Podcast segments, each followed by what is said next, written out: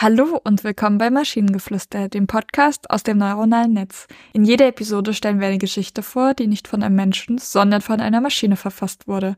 Und damit kommen wir zu unserer heutigen Geschichte über das unhörbare Hörbuch. Es war einmal eine kleine malerische Stadt namens Melodiuse, die ihre Einzigartigkeit in einer besonderen Weise demonstrierte.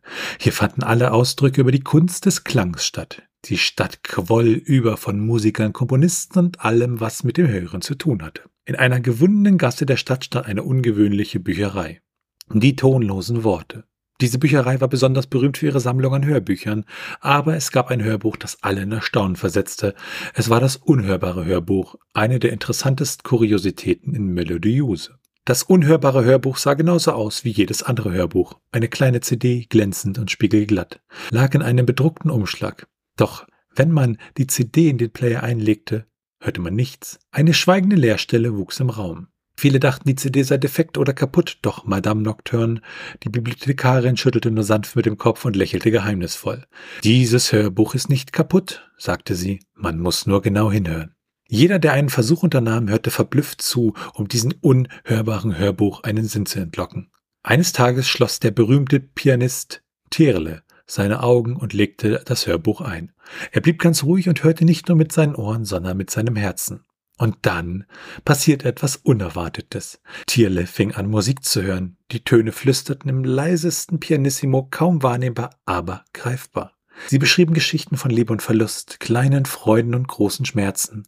Es waren die autokritären Stimmen, die die tiefe Sehnsucht, ein lautes Lachen, ein leiser Schrei aussprachen.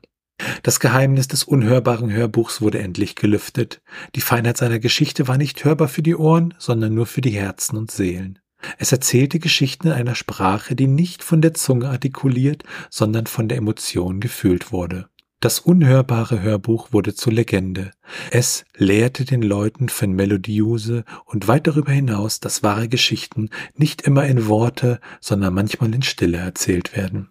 Und so endete hier das rote Kapitel des unhörbaren Hörbuches, das ein Beispiel dafür setzte, dass manchmal die lautesten Geschichten sind die, die in der leisesten Stille geflüstert werden. Ich, ich klau das einfach. Zukünftig lade ich so drei Stunden, vier Stunden Dateien von Stille hoch und sage, das ist ein Hörbuch. Und wenn ihr es nicht hört, dann habt ihr nicht richtig hingehört. Ich mag den letzten Satz, dass manchmal die lautesten Geschichten sind die, die in der leisesten Stille geflüstert werden. Also dieses sind die, wo du eigentlich so eigentlich sonst anders schreiben würdest, aber dieses, dieses, ich meine, diesen kleinen Hoppler, der da drin ist, der macht das irgendwie super interessant, den Satz. Ja, ich mochte tatsächlich auch äh, diese, diese Zusammensetzung von kleine Freuden und große Schmerzen. Das, das war auch irgendwie, das war schön. Aber ansonsten, ansonsten hatte ich nicht so wirklich das Gefühl, dass da irgendwie was Krasses oder Schönes oder Besonderes drin war.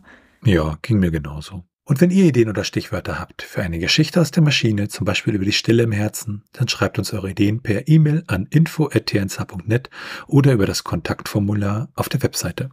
Bis zur nächsten Episode von Maschinengeflüster. Tschüssi. Bye bye.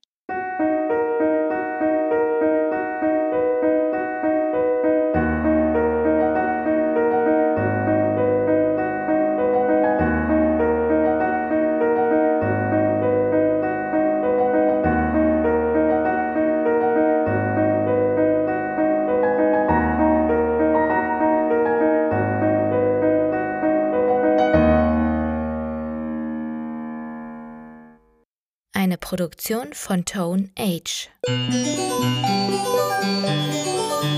T1H.net